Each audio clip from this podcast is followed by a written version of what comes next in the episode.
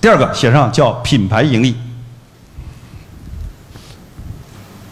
产品盈利致力于把价格越卖越便宜，品牌盈利致力于把价格越卖越高。就像你去买一个 LV 包包一样的，这个包包三万块钱，包包三万块钱，其实你花了两万九千五百块钱买了一个什么？哎，对了，买了一个这是吧？买了一个 LV 的 logo，是不是这样？而且你背的时候恨不得那个 logo 在大脸上，所有人都看到，是不是这么回事儿？啊，我在上个月的时候，我女儿上小学，她呢不懂这些，但是呢，她已经学会了汉语拼音，对不对？她就说：“老爸，你这个牌子怎么是个驴牌啊？这用汉语拼音怎么拼？驴嘛，是吧？”他说：“你牌背这个牌子是驴牌。”我说这不是驴牌，这是 LV。他说我不懂，反正是汉语拼拼出来就是驴。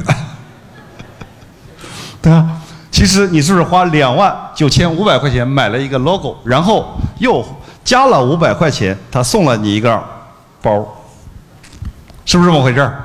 就是所有的品牌致力于把产品越卖越贵。产品盈利和品牌盈利是截然不同的两类人。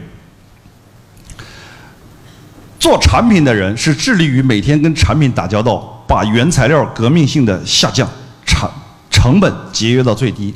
做品牌的人是研究人的，做产品的是研究物的。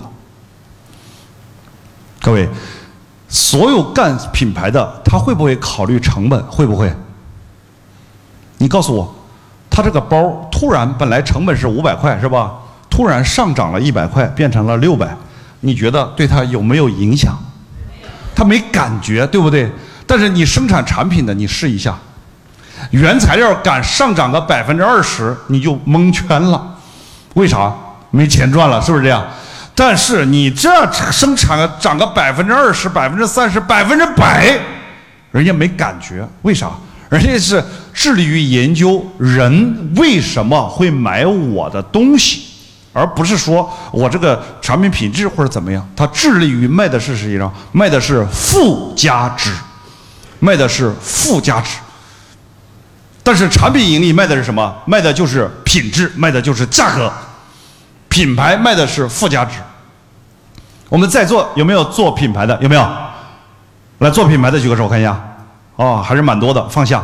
那如果说你未来想通过自己的品牌，创造更大的价值。